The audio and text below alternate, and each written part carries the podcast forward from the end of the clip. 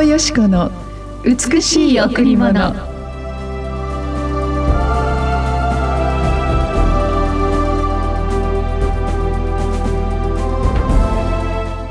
彼らが苦しむ時にはいつも主も苦しみ主の臨在の見つかいが彼らを救った。その愛と憐れみによって主は彼らをあがない。昔からずっと彼らを背負い担ってくださった。彼らが苦しむ時にはいつも主も苦しみ主の臨在の見つかいが彼らを救った。その愛と憐れみによって主は彼らをあがない。昔からずっと彼らを背負い担ってくださった。イザヤ63の9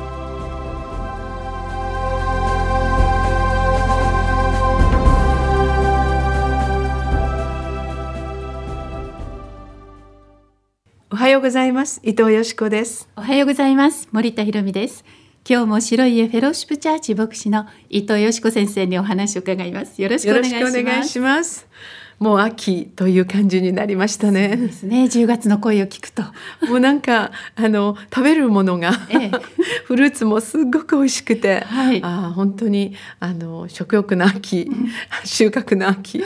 本当にいろんな意味でこの1年の後半を迎えるにあたって、うん、私たちの一日一日があっという間に過ぎ去ってしまいますが、え、ただ忙しさの中に私たちの身を置くのではなく、うん、ふと見上げれば輝く太陽。本当にふと本当にじっと見つめるだけで、何かこう心が溶けていくようなこの美しい海を見ながら、年のあのなんかあれですよねこの季節の変わり目みたいな、うんうん、そういうようなものを味わって生きていきたいななんて思いますね。そうですねあっという間に何か春夏秋冬終わっちゃったっていう感じで、えー、せっかく神様がこんなに美しい意識を与えてくださっているのに、うん、あ何かいつも自分の身の回り周りの忙しさに追われていく私たちですけれども。私たちの人生の中には、えー、いろいろなことが起こりますね。えー、ある時病をの本当に、えー、苦しみが遭遇したりある時、まあ、人間関係あるいは経済的なものまた体のこと命のこといろいろさまざまないろいろな人生の中にたくさんの問題を私たちはあ見ることができます。その一つ一つが乗り越えられてそしてその一つ一つと戦いながら、また一つ一つが解決し勝利しそのような本当に人生が私たちの人生なんだなと思う時に格別に本当にどうすることもできない苦しみに遭遇する時に人は本当の意味であ自分自身を顧みるんだなと思います。えー、えー、今日の御言葉、えー、私たちが苦しむ時実はいつも私たちを愛し見守る神様も苦しんでいて、うん、そして必ずその苦しみを救ってくださる見つかいを送ってくださると神様は私たち一人一人を愛してくださるその愛と憐れみによって私たちをあがない私たちが歩くこともできない時に私たちを背負いになってくださるという、まあ、この今から3,000年も前のイザヤ書という素晴らしい預言書の御言葉なんですが、えー、実は今日も太陽が昇り新しい朝が来ました。この一日はもしかしたら終わりから数えると本当に終わりが近い一日かもしれないしまた何か問題が一つ起こる一日かもしれない。本当に明日のことは何もわからない私たちですけれどもこの一日一日私たちを見守って愛してくださる方がいるということを本当に知る時に私たちの苦しみというのは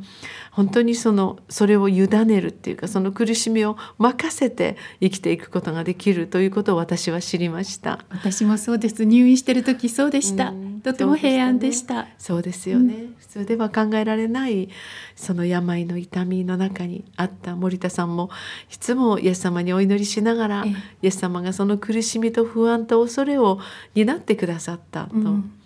えー、私は、まあ、ある方がですねあの、まあ、がんの告知を受けてもう人生絶望的になってしまって、うん、この苦しみを思うとあまりにもそのストレスの大きさで打ちひしがれてもう今自分の命がなくなってもいいと思うほどそのがんの告知が自分をこう本当に押しつぶしてしまったという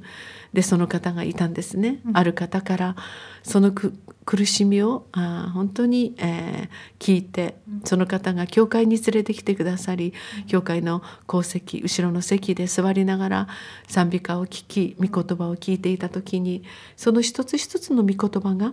彼女の心に迫ってきたそうなんです、うん、その時にこの御言葉が彼女に力強い何か生きる力を与えたんだだっていうこと、うん、この命は自分では1秒も伸ばすことができない。健康だと思っていたのにがんの末期を宣告されて今死んでしまうほどの苦しみに遭遇した時に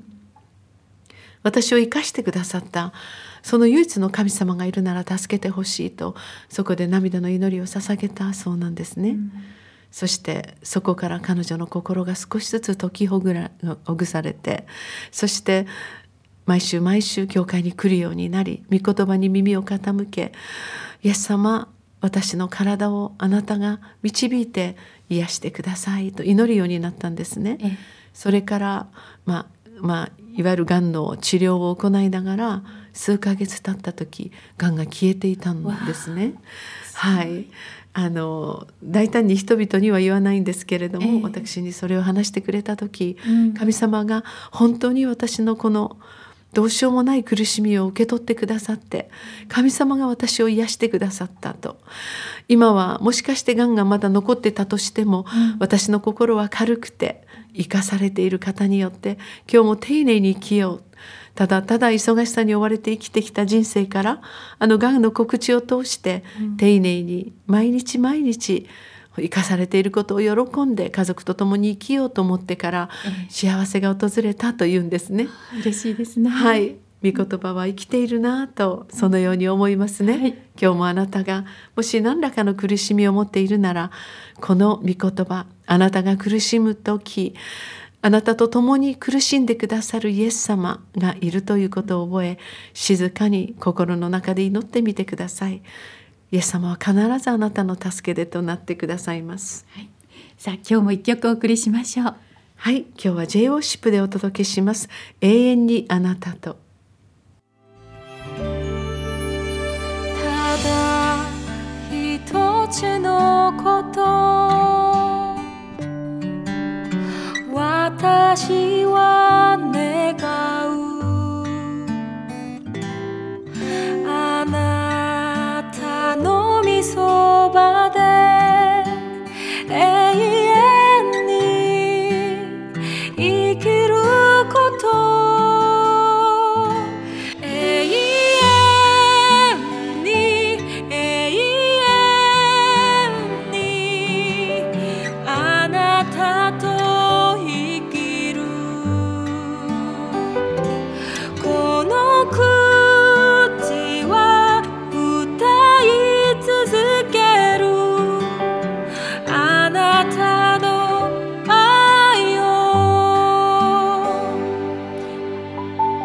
J ワーシップで永遠にあなたとでした